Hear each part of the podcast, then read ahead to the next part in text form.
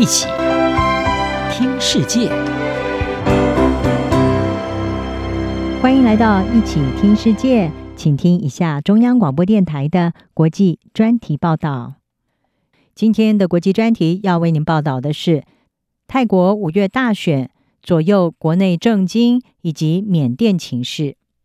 泰国总理帕拉育在日前宣布解散泰国众议院，并且会在五月十四号举行大选。这场选举是自从军方在二零一四年推翻了西纳瓦家族政权以来的第二场大选，不但将会左右泰国接下来几年的政经发展，甚至也可能会影响到邻国缅甸的情势。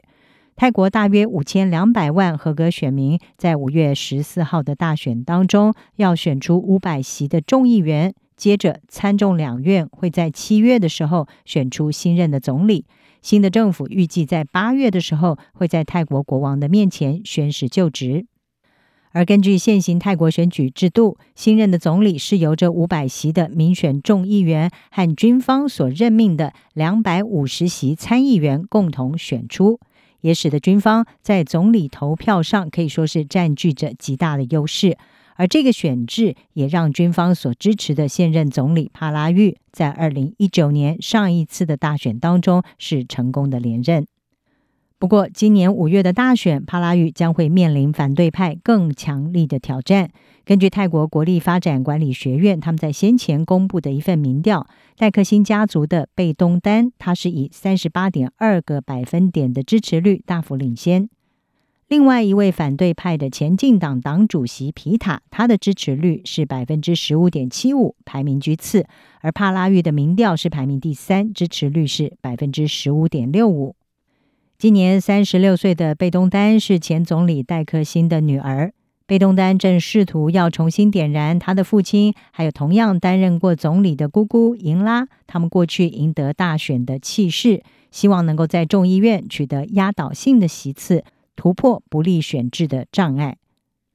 戴克辛和英拉深受农村还有工人阶级的喜爱，但是他们也被许多泰国中产还有上层阶级指控是任人唯亲。同时，以民粹主义政策收买穷人，加重都市纳税人的负担。戴克辛和英拉分别在二零零六年还有二零一四年遭到政变推翻，两个人也因此流亡海外。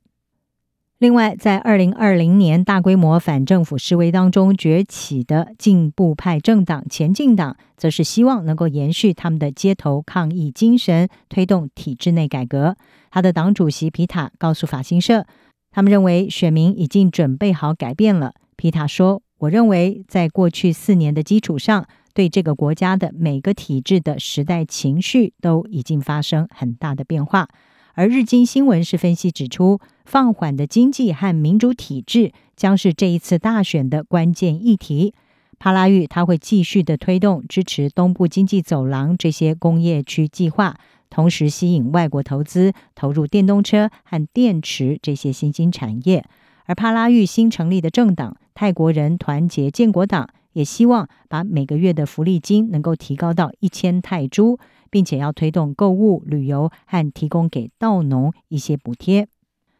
不过，反对派是紧咬泰国经济成长放缓的议题。自从二零一四年政变以来，泰国没有任何一年的经济成长超过百分之五。成长率也被其他东南亚国家超越。被动丹他所领导的维泰党推出了多项的政见，希望让泰国能够走出失落的十年。其中呢，包含要让泰国的最低工资在二零二七年以前翻倍，并且要把泰国打造成一个区域转运中心。宪政改革则是前进党的核心政见。这个党呢，是承诺要拟定一份新的宪法。并且在上任之后的一百天内举行公投，来消除军方对政府的影响力。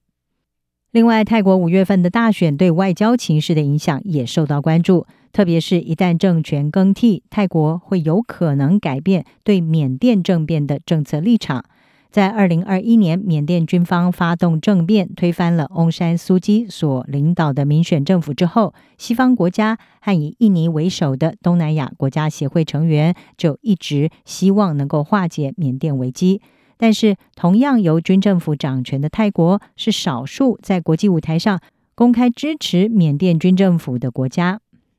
朱拉隆功大学的政治学者蒂提南，他在曼谷接受半岛电视台访问的时候，是指出这场大选将会提供泰国一次机会，重新的调整缅甸的策略，并且改变路线。蒂提南说，泰国需要一个不同的领袖、不同性质的政府来负责缅甸的策略，因为现有的方法已经破产。而他主张，泰国新政府需要和缅甸反军方统治的全国团结政府进行接触。泰国的五月大选会如何的决定这个被军政府长期掌权的国家，他们未来五年的命运，甚至是不是可能会左右缅甸的情势发展，值得大家持续的关注。以上专题由郑锦茂编辑，海清清播报，谢谢您的收听。